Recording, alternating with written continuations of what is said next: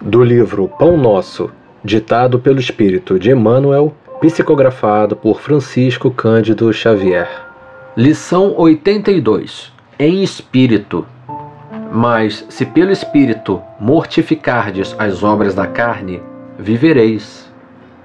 Paulo em Romanos capítulo 8, versículo 13. Quem vive seguindo as leis sublimes do espírito, respira em esfera diferente do próprio campo material em que ainda pousa os pés.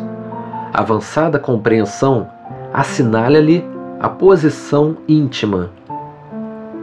Vale-se do dia qual aprendiz aplicado que estima na permanência sobre a terra valioso tempo de aprendizado que não deve menosprezar. Encontra, no trabalho, a dádiva abençoada de elevação e aprimoramento. Na ignorância alheia, descobre preciosas possibilidades de serviço.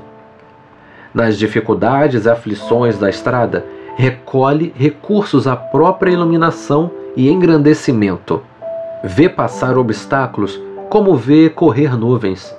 Ama a responsabilidade, mas não se prende à posse. Dirige com devotamento, contudo foge ao domínio. Ampara sem inclinações doentias. Serve sem escravizar-se. Permanece atento para com as obrigações da sementeira. Todavia, não se inquieta pela colheita, porque sabe que o campo e a planta, o sol e a chuva, a água e o vento pertencem ao eterno doador.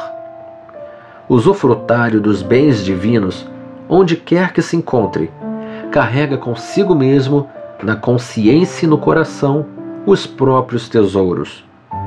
Bem-aventurado o homem que segue vida afora em espírito. Para ele, a morte aflitiva não é mais que alvorada de novo dia, sublime transformação e alegre despertar.